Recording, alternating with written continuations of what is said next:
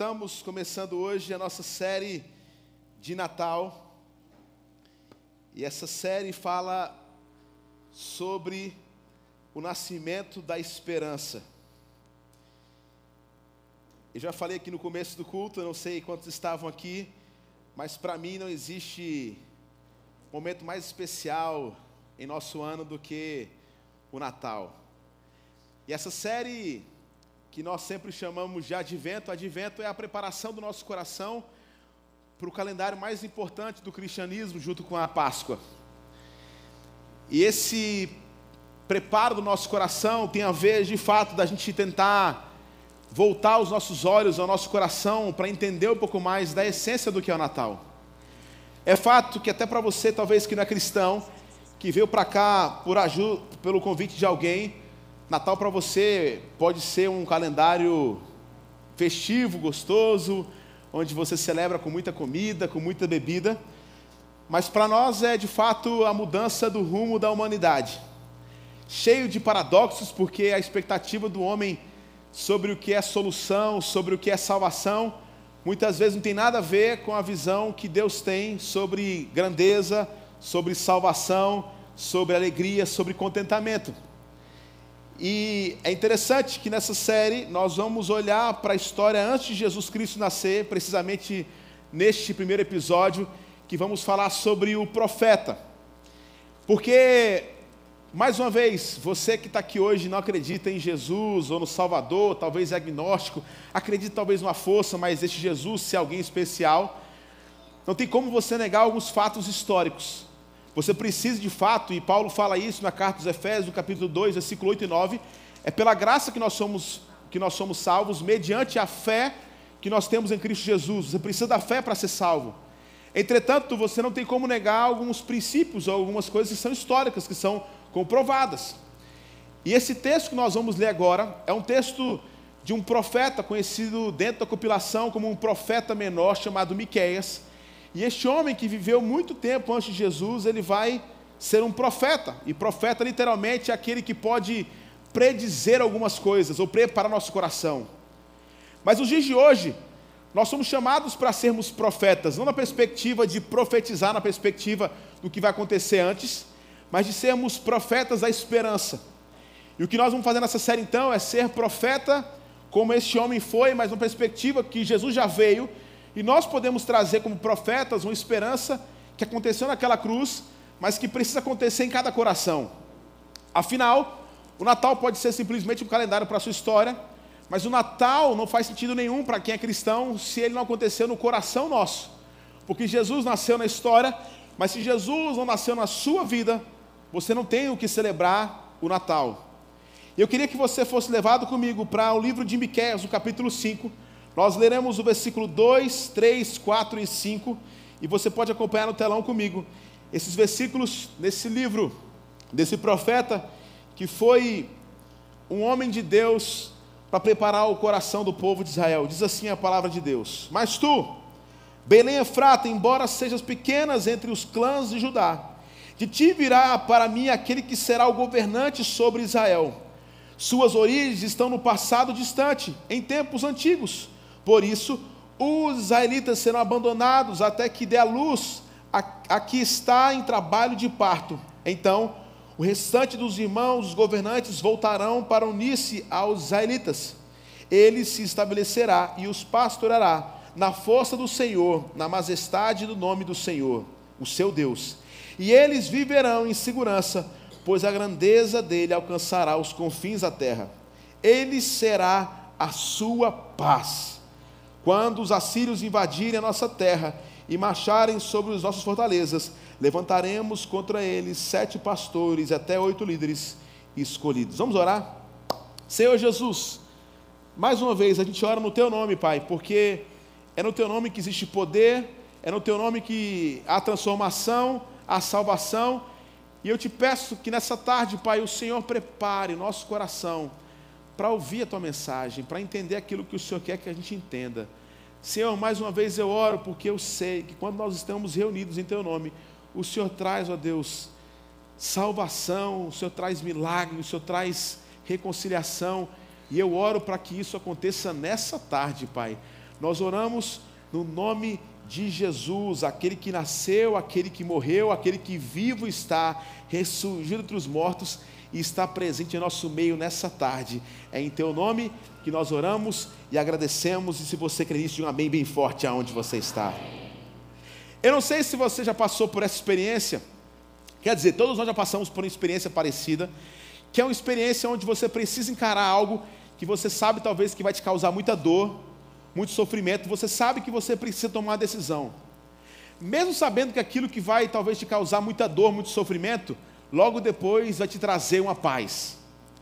Todos nós ficamos nessa coisa assim, vou fazer, não vou, por exemplo, quando alguém sabe que precisa acabar um namoro, por exemplo, você sabe que precisa acabar, e você sabe que depois que você acabar, você vai ter paz, mas como é difícil tomar essa decisão, porque é muito difícil viver algumas experiências.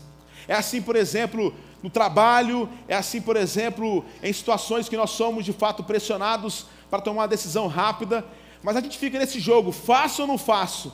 E essa guerra é, eu preciso fazer, mas eu sei que isso aqui vai ser dolorido, e você fica então nessa coisa, faço ou não faço? Eu me lembro que eu, em 2006 eu morava na Argentina, estudava no Palavra da Vida e jogando futebol lá eu levei um pisão no meu pé. Esse pisão foi precisamente na minha unha do pé esquerdo. E o futebol acabava às quatro da tarde e eu fui tomar banho e vi aquela unha ficando roxa. Eu falei assim, meu amigo, essa unha já era. E eu fui dormir naquela noite e eu me lembro, eu não sabia que meu coração tinha um batimento tão preciso, porque quando você machuca, ou a gente fala magoa, né? alguma coisa, bate com um martelo no seu dedo, você sente o coração não só aqui, mas você sente o coração onde está machucado, não é isso?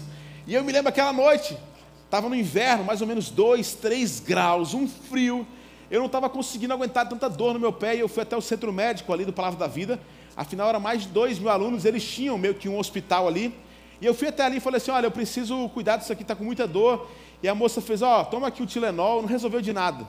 No outro dia pela manhã, uma moça, amiga da minha namorada, no caso, hoje minha esposa, a Bruna, falou assim: Olha, a melhor coisa para tirar a pressão é fura um pouco dessa unha para que essa pressão pare. E eu furei e eu de novo senti paz. Entretanto, depois do tempo, aquela unha, como era de se esperar, ela foi embora. E toda vez que você perde uma unha, não é coisa muito comum, mas quem já perdeu uma unha sabe, a unha que vem depois não é a mesma coisa da unha que você tinha. Ela nasce meio estranha, ela nasce mais, ela nasce mais grossa do que o normal. E aí eu tive outro problema, nunca tinha tido isso. Essa unha começou sempre a encravar no meu pé. E aí eu ficava, meu irmão, não é possível, aquela agonia, aquela agonia. E meu pai falou assim: ó, deixa eu te ensinar uma coisa para a sua vida. Você não pode cortar a unha, isso aqui é um segredo para os homens, tá, gente? Você que não vai no, no, no, no manicure ou pedicure, você não pode cortar a unha fazendo a curva, filho. Corta a unha reta, porque quando ela nasce, ela nasce para fora. Eu comecei então a ouvir o sábio do meu pai, aquele profeta, e cortei minha unha reta e começou a parar. Um ano e meio depois, a minha unha ter caído, nascido uma unha troncha, eu estava três dias antes do meu casamento, em 2008. E a minha esposa, muito querida, ela falou assim: Nossa, amor, essa unha é um pouco estranha. Eu falei: Eu sei, mas você falou que vai me amar do jeito que eu sou. Ela falou: Deixa eu fazer uma coisa, amor. Minha mãe tem um lugar especialista em unha. Eu não vou falar o nome da franquia, que é uma franquia grande. Vamos lá, porque vai dar um jeitinho, vai ficar mais legal. Mas eu não vou casar de chinelo, não, vou casar de sapato. Qual o seu problema com a minha unha? Ninguém vai ver, não, mas vamos lá. E eu fui. E como é que aquele homem querido cortou minha unha? Fazendo a voltinha. Eu falei assim, amor, isso aqui vai dar errado, nós vamos para lua de mel. Eu estou pensando em outras coisas, então assim. Irmãos, eu me lembro que no dia do meu casamento, eu estava diante do meu pai, que era o pastor, outro pastor, Carlinhos Queiroz. E no meio do casamento, adivinha onde é que estava batendo no meu coração? Eu falei assim, Senhor, essa é a mulher que o Senhor me deu. Você aceita casar com a Bruna? Eu aceito. No dia seguinte do meu casamento, eu estava de manhã em uma farmácia comprando medicamento, porque passei a minha lua de mel, sentindo meu coração em dois lugares, irmãos, no meu peito e na desgraça do meu dedão.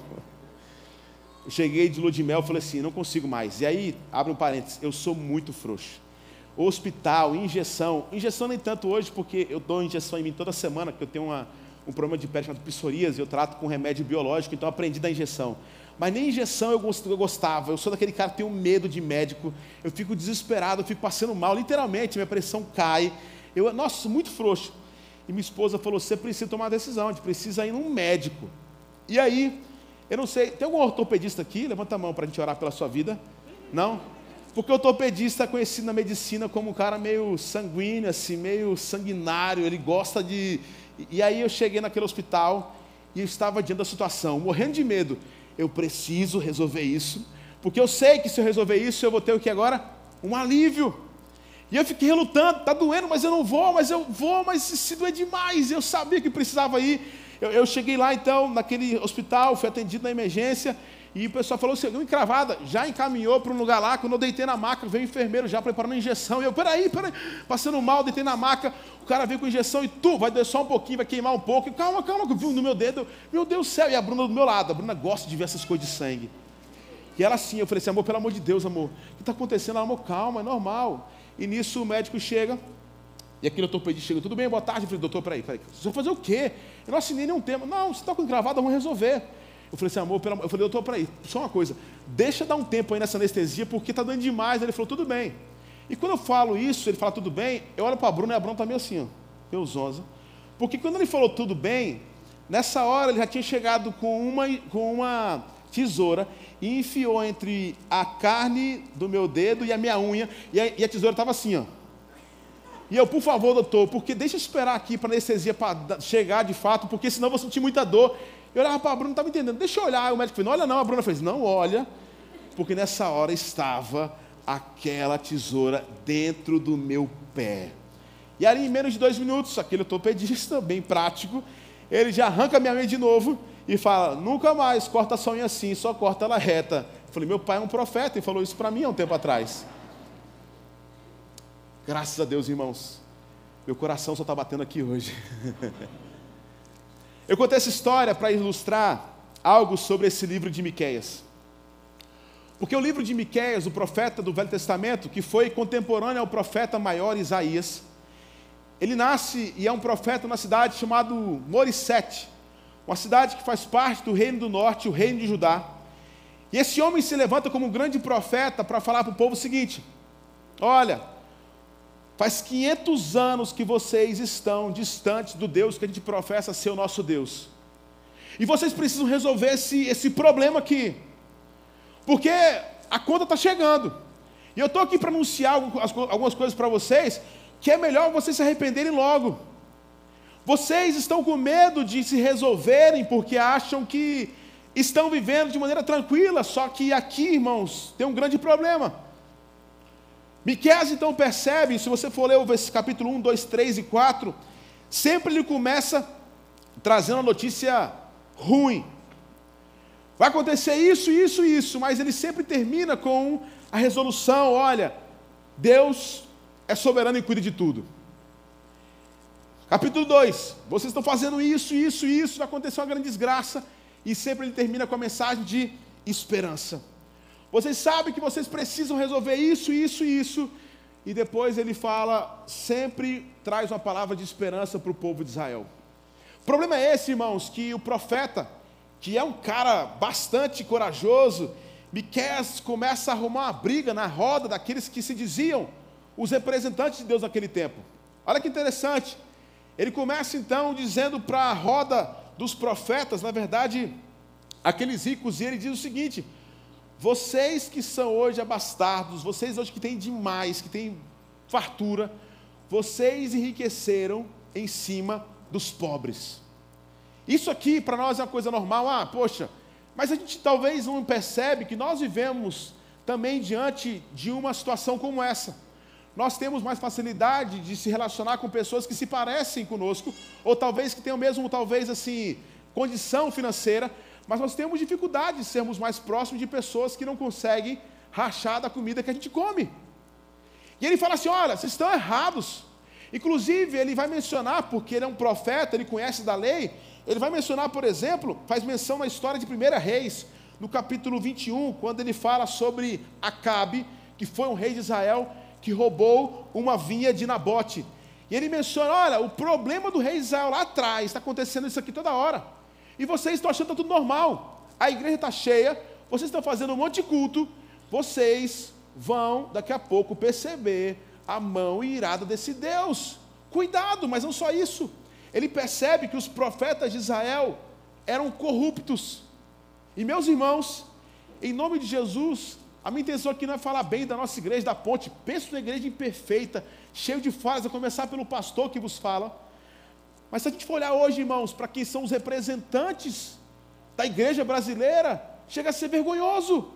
Porque até os pastores, irmãos, e por favor, não me ache especial não, mas eles às vezes se corrompem por causa do poder, do dinheiro, do canal de televisão, nós vimos aí um tempo atrás um político que se dizia da bancada, quer dizer, é da bancada evangélica, que se dizia cristão, depois de receber a mala de dinheiro, o que, que ele faz? Obrigado, Senhor, pela tua provisão.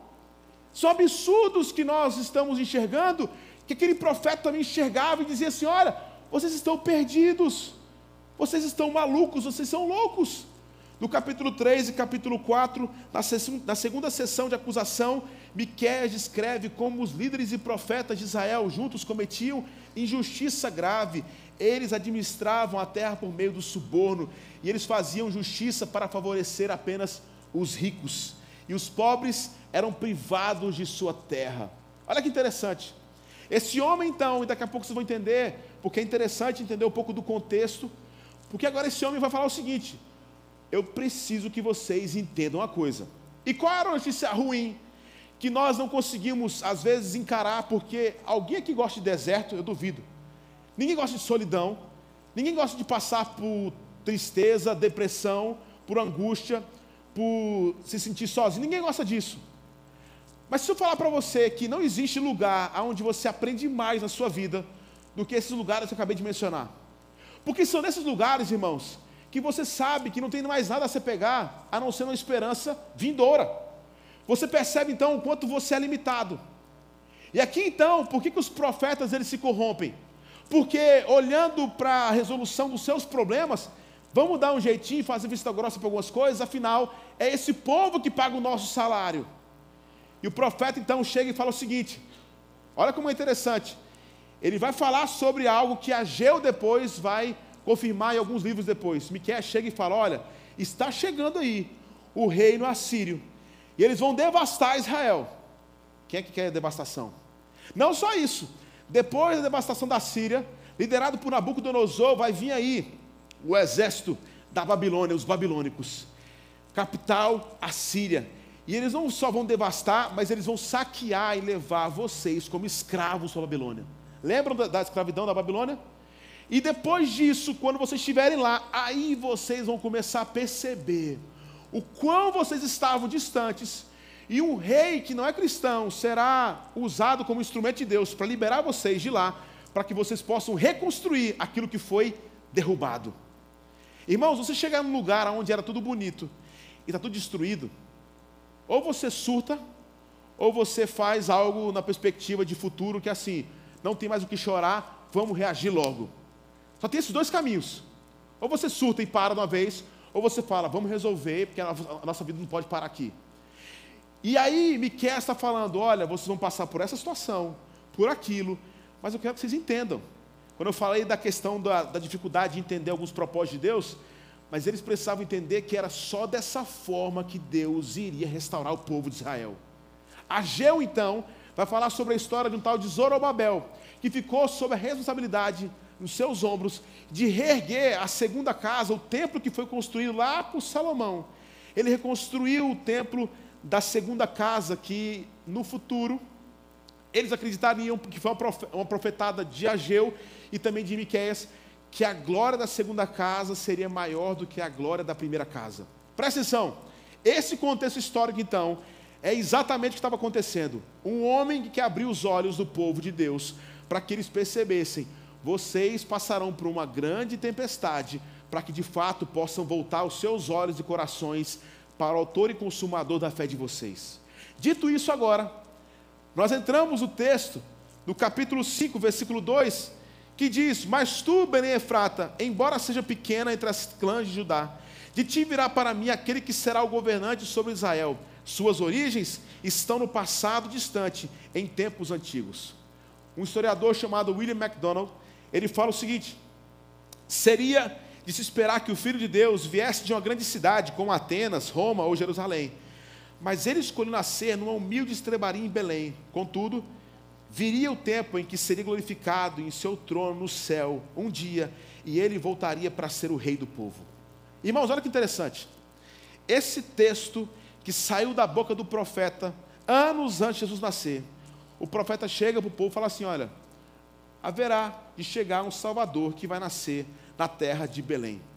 Você sabe o motivo pelo qual você sabe o que significa Belém? Só tem um: porque está escrito na Bíblia até hoje, uma cidade super insignificante. Talvez a cidade, eu não quero menosprezar e nem fazer xenofobia aqui, não, eu não vou nem mencionar uma cidade para a gente fazer um paralelo, mas uma cidade talvez que 99% desse público não saberia que existe no Brasil. Interior do interior do interior de um estado. Belém não se encaixa na expectativa que o povo tinha quando Isaías, no capítulo 9, dizia: o seu nome será maravilhoso, conselheiro, Deus forte, Pai da eternidade, príncipe da paz. Onde ele vai nascer? Qual é o castelo? Vai nascer em Roma? Vai nascer em Jerusalém? Vai nascer em Atenas? Não, vai nascer em Belém. O que Miqueias queria que o povo entendesse, irmãos, é que a lógica do evangelho não funciona segundo a nossa expectativa. Porque as igrejas do Brasil, do mundo estão cheias para que os nossos problemas sejam resolvidos e ponto final, a nossa espiritualidade fica cativa de uma produtividade que esse Deus tem que trabalhar bastante para resolver o meu problema pessoal, e se ele fizer isso, ele é meu Deus. E se outra religião te oferecer isso, você vai atrás dessa religião. Por quê? Sem perceber, você se torna o seu próprio Deus. E você quer adorar aquilo que pode sanar e resolver as suas expectativas terrenas. E aquilo soa como uma loucura, porque essa profecia, irmãos, é maluca. Agora veja o que eu falei no começo. Mesmo você sendo agnóstico ou ateu, olha como as conexões da Bíblia são interessantes. Porque anos depois, Mateus, no capítulo 2, ele relata a história. Eu não sei se nós temos aqui Mateus capítulo 2, a partir do versículo 1. Olha o que diz aqui na história. Presta atenção. Depois de Jesus nascer em Belém de Judéia, nos dias do Herodes, magos vindos do Oriente chegaram a Jerusalém e perguntaram: Olha que interessante, onde está o recém-nascido rei dos judeus? Vimos a sua estrela no Oriente e viemos adorá-lo. Quando o Herodes ouviu isso, ficou perturbado, e com ele toda Jerusalém. Tendo reunido todos os chefes, os sacerdotes do povo e os mestres da lei, perguntou-lhes: Onde deveria nascer o Cristo? Eles responderam: Em Belém, da Judéia pois assim, escre... pois assim escreveu o profeta. Que profeta? Miqueias. Olha o versículo 6. Mas tu, Belém, da terra de Judá, de forma alguma és a menor entre as principais cidades de Judá, pois de ti virá o líder como pastor e conduzirá Israel, meu povo. Olha que coisa linda, irmãos. Vários anos depois, os reis vindo do Oriente, eles se basearam em quê? Na profecia de Miqueias. Porque era lógico procurar o Salvador nascendo em Belém, uma cidade insignificante, tanto é que eles olham e falam: cadê a estrela? Está ali, ó. Lá é o rumo de Belém, vamos para lá. Esse texto então nos mostra essa conexão do profeta, muitos anos antes, falando sobre o Salvador que viria de nascer. Agora, o que é essa Belém? Belém significa casa do pão. E ela entra na história, não é só para a história de, de Jesus, mas Belém é mencionada no Velho Testamento em alguns momentos, mas a história mais marcante do Velho Testamento eu não sei se você sabe, depois de Moisés conduzir o povo naqueles 40 anos ali no deserto, ele transiciona o seu ministério para Josué. E Josué com o seu povo, ele conquistava várias terras, e uma das cidades que ele iria conquistar, lembra? Vou com Josué lutar em Olha aí, Jericó. Vocês sabem da Bíblia, irmãos? Vocês se lembram que Josué mandou alguns espias para conhecerem Jericó? Quem foi a mulher que recebeu aqueles espias? Rabi. Rabi era o quê? Uma prostituta. E aquela mulher então ajuda aqueles espias dentro de Jericó. E Josué faz uma promessa para ela: Olha, você será ceifada, você será cuidada. Você não vai morrer. Daqui a pouco a gente vai cercar Jericó, os muros vão cair, nós vamos conquistar isso aqui. Mas você e a sua casa não sofrerão dano algum. Aquela mulher, irmãos, ela tem um filhinho chamado Boaz que entra na história numa cidade chamada Belém. Ele se torna um grande trabalhador, dono de várias vinhas e trabalhava com trigo, era um homem muito bem sucedido. E esse homem, num dia comum, ele ouve a história de um homem chamado Elimeleque, com a sua esposa Noemi e com seus dois filhos, Mileão e Quileon, que saem de Belém oito anos atrás para tentar sobreviver de uma fome que Belém passava. E eles fogem dali do que? Do lugar onde Deus queria trabalhar com eles. Mas era um lugar difícil, irmãos. Era um tempo de fome. Aquele homem sai então do projeto de Deus e vai para outra cidade. Lá, Elimeleque morre, Mileon e Quileon, os seus dois filhos morrem, e agora fica apenas Noemi com as suas duas noras, uma delas conhecida como Ruth. Ruth então fala assim, sogrinha, e essa mulher era crente, viu? Que falou, sogra, aonde você foi, eu vou com você. E ela fala, olha, tem uma sogra aqui machucada. É isso aí, irmã, Deus abençoe. Meu irmão, essa mulher fala, não tenho mais nada. Os meus dois filhos morreram, meu marido morreu, eu vou voltar para minha casa. Onde é a sua casa? Belém, a terra do pão. E Ruth fala assim, sogrinha, Aonde, inclusive a gente escuta isso muito no casamento, né? O pessoal pega um texto fora do contexto. Aonde você for, eu irei. Aonde você estiver, eu estarei. Aonde você morrer, eu morrerei. Isso aí, irmãos, é o texto mais bíblico, mais espiritual, mais pentecostal, porque é uma nora falando para a sogra. Eu amo minha sogra, viu? Ela está assistindo o culto. E aí, irmãos, aquelas duas mulheres chegam naquela cidade chamada Belém, no fim do mundo, no mapa onde ninguém conhecia. E ali Boaz encontra Rutinha. E o romance acontece, elas se casam. O filho de uma prostituta com uma mulher que era estrangeira, neste lugar. O que, que o profeta Miqueias e o que Belém tem a ver com a nossa história? Eu não sei qual é o seu pedigree. Tem muita gente que fala assim: ah, maldição hereditária, eu nunca vou ser cristão. Eu, eu não estou preparado para isso, porque eu já fiz isso isso. Irmãos, no reino de Deus, tudo se faz novo por causa do sangue do Cordeiro. Não importa de onde você vê o seu contexto, Jesus faz tudo novo. Belém é esse lugar onde estrange, a estrangeira chegou, o filho da prostituta chegou, e ali o um relacionamento aconteceu. E através daquele relacionamento, sabe quem nasceu? Um menininho chamado Obed. Depois Obed se casa e vê um menininho chamado Jessé. E depois Jessé se casa e vê um menininho chamado quê? Davi, Davi de Belém. Algumas gerações se passam, irmãos, e sabe de onde sai o nosso Salvador. De uma linhagem onde tinha estrangeiro, prostituta, mentiroso, do lugar insignificante. O Salvador Jesus Cristo nasce naquele lugar, irmãos. Belém, você que é menor das cidades, você que é insignificante, como é que de ti pode sair algo proveitoso? Meus irmãos, Miqueias apresentou um quadro animador para o povo, mas ao que parece os judeus não compreenderam o seu significado, pois, caso tivessem entendido, teriam voltado ao Senhor em gratidão e arrependimento. Sempre que um profeta predizia o futuro, fazia-o a fim de despertar o povo para as suas responsabilidades do presente. Presta atenção, o profeta, irmãos, a profecia bíblica, nunca foi uma diversão para os curiosos, sempre foi um encorajamento para que eles levassem a sério a sua caminhada cristã. Hoje a gente fica atrás de profecia. Eu tenho uma profecia para você. Seja Jesus na vida do seu próximo. Não queira ficar sabendo o que vai acontecer. A gente fica cativo de culto A, culto B. Um profeta falou isso. Eu creio nisso, irmãos mas parece que fica cativo dessas palavras, fica cativo de cultos que vamos emocionar. Pare com isso, vá crescer olhando para a Sagrada Escritura. E quando você olha para a Sagrada Escritura, você começa a se desmontar, porque o reino de Deus não é para quem nasceu em Roma, em Atenas, não é para quem nasceu em Jerusalém, o reino de Deus é para quem nasceu em Belém. Afinal, o Salvador se fez carne, habitou entre nós, vimos sua glória como unigênito do Pai. Mas irmãos, isso soava como uma loucura para os ricos da época do profeta Miqueias, porque o padrão daquele povo de grandiosidade já estava montado em seus corações. Eles já estavam cegos para os padrões que Jesus ensinou. Aquele que quer ser o maior, que seja o quê? O menor de todos. Você percebe agora o problema desse mundo, irmãos? Porque se eu perguntar para você o que é felicidade, em suma, em outras palavras, mas eu quero dizer aqui como é que eu posso talvez minimizar aquilo que você acha que é felicidade. Você diria para mim assim: felicidade, pastor, é um encurtamento entre aquilo que eu desejo e aquilo que se realiza. Ou seja, tudo aquilo que eu espero ou oro, se fosse de fato respondido, eu seria a pessoa mais feliz da terra.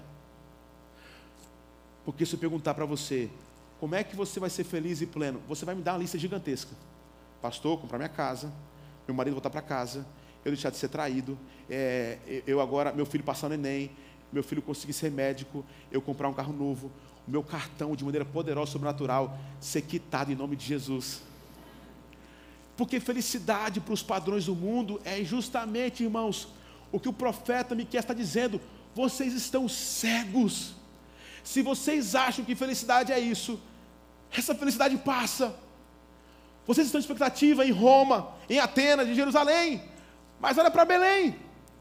Vocês precisam se arrepender. Vocês estão perdidos.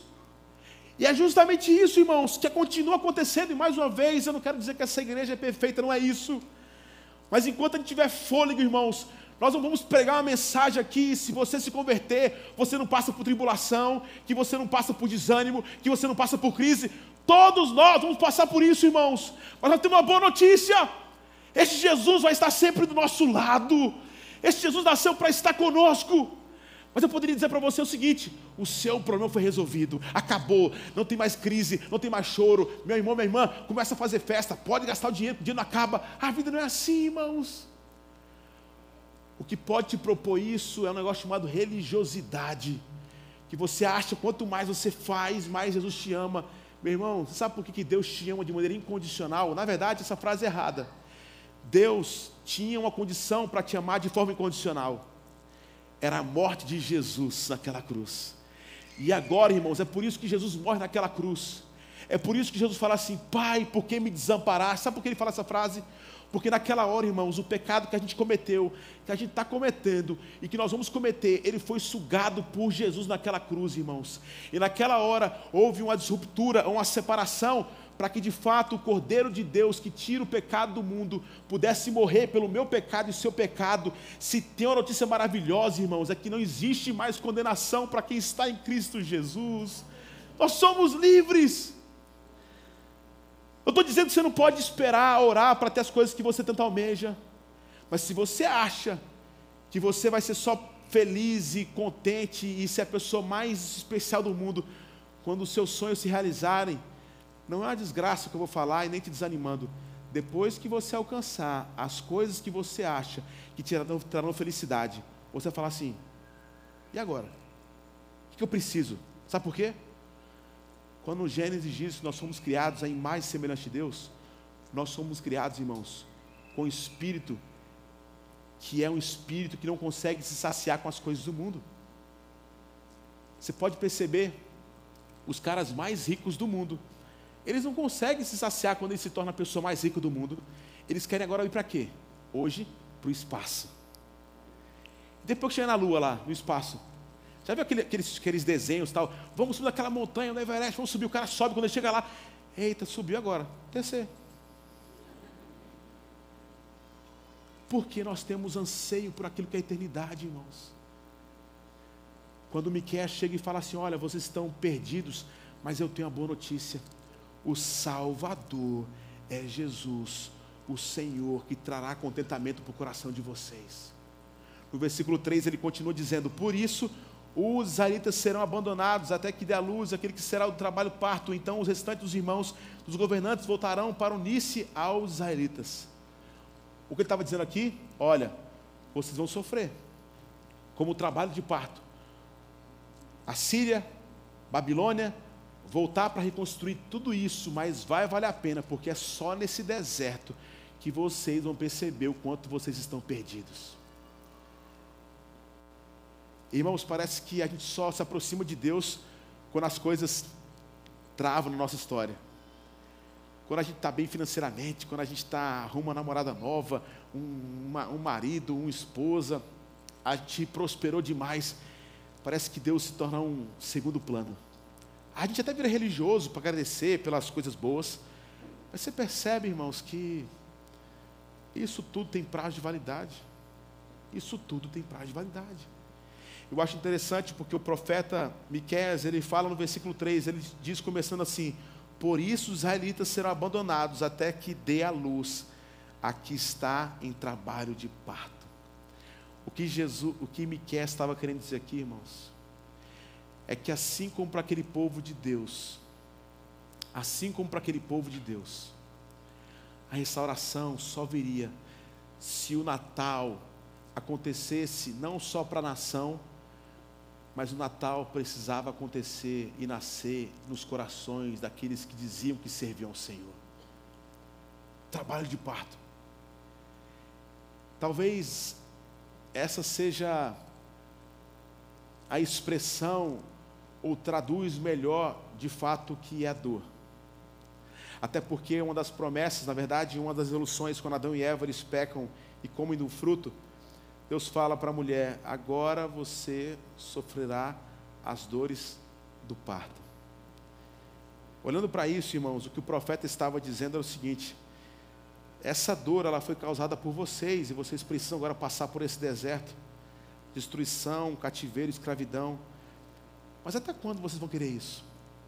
Agora traduzindo para os nossos dias aqui, irmãos, eu creio que hoje o Natal há de acontecer em alguns corações aqui nessa noite. Quem crê comigo isso aqui? Mas presta atenção.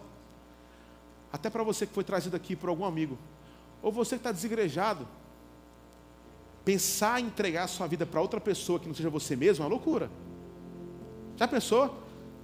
Você é o cara que dirige tudo. Minha vida é assim, eu faço isso, isso, isso. Eu não preciso ficar falando para você assim: olha, se você não se converter, você vai para o inferno, lá em cheiro de enxofre, e você vai queimar para a eternidade. Não. Porque eu acho que que dá mais medo para nós não é para esse lugar, não. Nós temos muito medo de entregar a direção da nossa vida nas mãos de alguém. Então, conversão é você falar: Ei, Senhor, está aqui a minha vida. Me leve para onde o Senhor quiser. E isso é perigoso demais, irmãos. Porque Deus, Ele vai nos surpreender para alguns lugares que a gente não gostaria de estar. Para quê? Para que a gente aprenda a ter dependência nele. Mas a nossa expectativa era nascer onde? Em Roma, em Jerusalém, em Atenas. Nós queríamos que todos os nossos planos funcionassem exatamente como a gente espera. E Deus fala assim: ei, filho, não é por aí. Irmão, tomar a decisão de dizer: não sou mais eu quem vivo, mas Cristo vive em mim. Tomar a decisão séria, até porque nós temos vários crentes aqui, firmes em Jesus. Você percebe que, em certo sentido aí, quem tem tentado guiar a nossa história somos nós mesmos. Falar assim, Senhor, toma a direção da minha vida não é fácil. E ele compara isso com a dor de parto. Eu me lembro no dia 22 de abril de 2015, a minha esposa, madrugada, me acordou e falou assim: a contração está agora a cada oito minutos o Luca está chegando. E ela queria porque queria parto normal. Nos preparamos, saímos lá de Candeias até chegar no Memorial São José.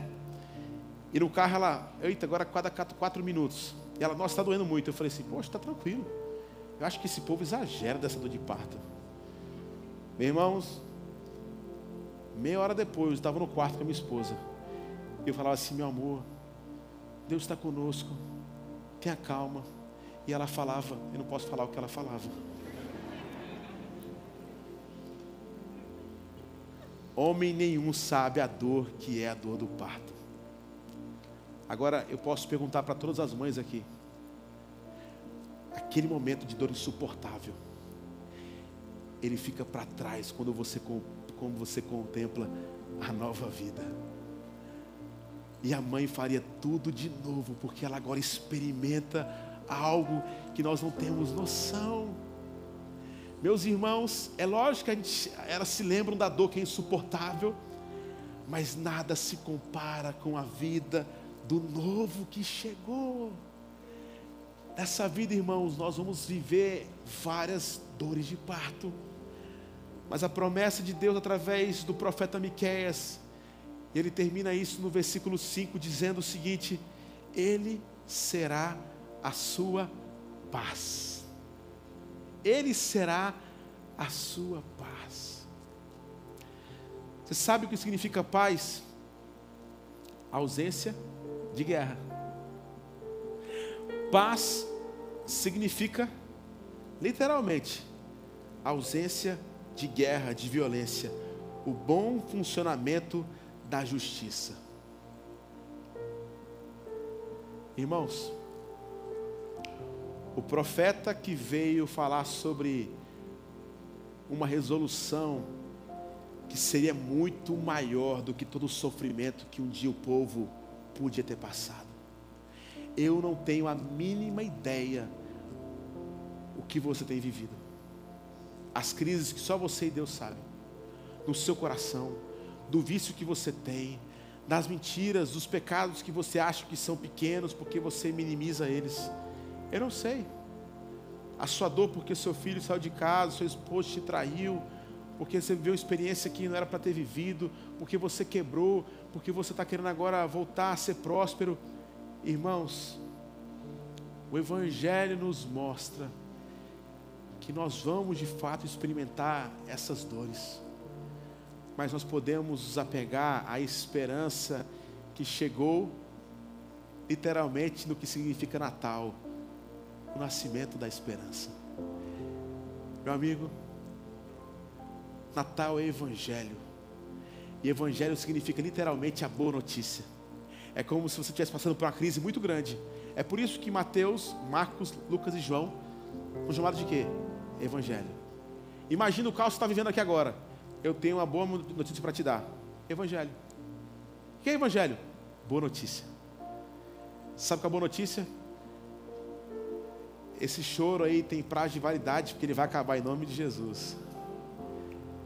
Essa sua depressão, essa sua vontade de desistir, essa sua, esse seu medo de ficar sozinho, essa sua crise financeira, esse seu luto que não acaba nunca, a sua enfermidade, o câncer que chegou, aquele luto que não para de ficar mexendo com o seu coração.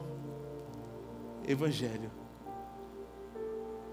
a paz de Cristo que excede todo o entendimento, irmãos. Tudo tem prazo de validade. Eu termino com a frase do C.S. Lewis, que diz assim: Deus não quer algo de nós, Ele simplesmente nos quer. Nada que você pode produzir interessa. Deus não quer nada de nós, irmãos. Ele simplesmente nos quer. Eu tenho uma boa notícia. Esse Jesus é a nossa paz. O Natal chegou, mas o Natal precisa acontecer em nossos corações. Está tudo resolvido, irmãos. Jesus nasceu. Nós precisamos apegar essa esperança, porque se nós não fizermos isso, nós vamos enlouquecer com esse mundo maluco nós vamos passar pelo exército assírio, pelo exército babilônico, mas nós vamos viver, porque a glória da segunda casa é maior do que a glória da primeira casa. O nosso maior problema foi resolvido. Nós somos salvos porque Jesus Cristo nasceu. Quebrou a lógica do mundo para mostrar que quem nasce em Belém ou quem nasce em Jerusalém, todos são nivelados pelo, mesmo sangue do Cordeiro. E eu e você somos e podemos ser novas criaturas em Cristo Jesus. Que o Senhor nos abençoe e que essa paz possa chegar ao seu coração. Em nome do Pai, do Filho e do Espírito Santo de Deus. Vamos orar. Você pode ficar em pé onde você está?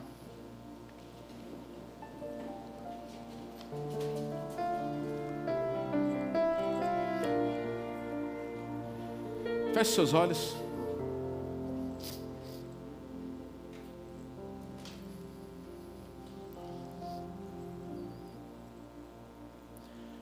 Talvez você esteja enfrentando o exército assírio, o exército babilônico.